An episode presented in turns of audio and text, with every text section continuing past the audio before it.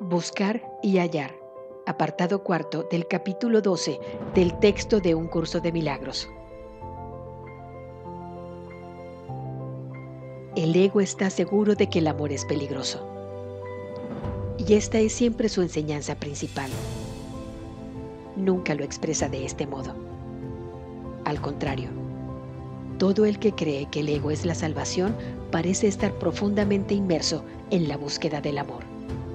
El ego, sin embargo, aunque alienta con gran insistencia la búsqueda del amor, pone una condición, que no se encuentre sus dictados, por lo tanto, pueden resumirse simplemente de esta manera.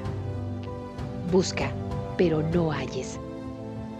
Esta es la única promesa que el ego te hace y la única que cumplirá. Pues el ego persigue su objetivo con fanática insistencia y su juicio, aunque seriamente menoscabado, es completamente coherente. La búsqueda que el ego emprende está por ende condenada al fracaso. Y como también te enseña que Él es tu identidad, su consejo te embarca en una jornada que siempre acaba en una sensación de autoderrota, pues el ego es incapaz de amar y en su frenética búsqueda de amor anda en pos de lo que teme encontrar. La búsqueda es inevitable porque el ego es parte de tu mente y debido a su origen no está totalmente dividido, ya que de lo contrario, carecería por completo de credibilidad. Tu mente es la que cree en él y la que le otorga existencia.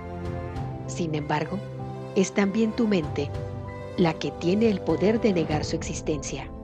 Y eso es sin duda lo que harás cuando te des cuenta exactamente de la clase de jornada en la que el ego te embarca. Es sin duda obvio que nadie quiere encontrar lo que le derrotaría por completo. El ego, al ser incapaz de amar, se sentiría totalmente perdido en presencia del amor, pues no podría responder en absoluto.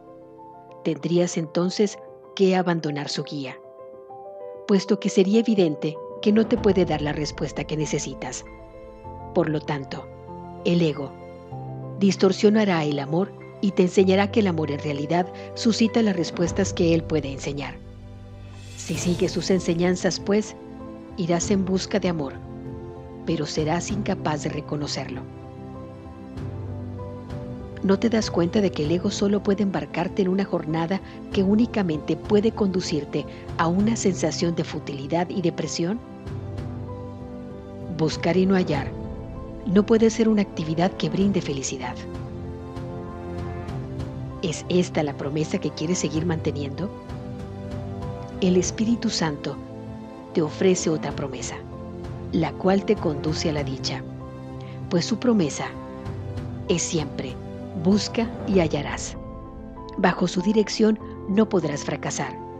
La jornada en que el Espíritu Santo es tu guía es la jornada que conduce al triunfo y el objetivo que pone ante ti. Él te lo dará consumado pues nunca engañará al Hijo de Dios, a quien ama con el amor del Padre. No podrás por menos emprender una búsqueda, ya que en este mundo no te sientes a gusto. Y buscarás tu hogar, tanto si sabes dónde se encuentra como si no. Si crees que se encuentra fuera de ti, la búsqueda será en vano, pues lo estarás buscando donde no está. No recuerdas cómo buscar dentro de ti porque no crees que tu hogar esté ahí, pero el Espíritu Santo lo recuerda por ti y te guiará a tu hogar, porque esa es su misión. A medida que Él cumpla su misión, te enseñará a cumplir la tuya, pues tu misión es la misma que la suya. Al guiar a tus hermanos hasta su hogar, estarás siguiéndolo a Él. Contempla el guía que tu Padre te ha dado, para que puedas aprender que posees vida eterna, pues la muerte no es la voluntad de tu Padre ni la tuya y todo lo que es verdad es la voluntad del Padre. La vida no te cuesta nada, pues se te dio. Pero por la muerte tienes ciertamente que pagar, y pagar un precio exorbitante. Si la muerte es tu tesoro, venderás todo lo demás para comprarla, y creerás haberla comprado al haber vendido todo lo demás. No obstante, no puedes vender el reino de los cielos. Tu herencia no se puede comprar ni vender. Ninguna parte de la filiación puede quedar desheredada, pues Dios goza de plenitud y todas sus extensiones son como Él. La expiación no es el principio de tu plenitud, es no obstante el precio de ser consciente de ella. Lo que decidiste vender tuvo que ser salvaguardado, ya que no lo habrías podido volver a comprar. Aún así, tienes que invertir en ello, no con dinero, sino con espíritu, porque el espíritu es voluntad, y la voluntad es el precio del reino.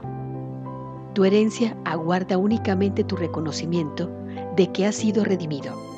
El Espíritu Santo te guía hacia la vida eterna, pero tienes que abandonar tu interés por la muerte, o de lo contrario, no podrás ver la vida, aunque te rodea por todas partes.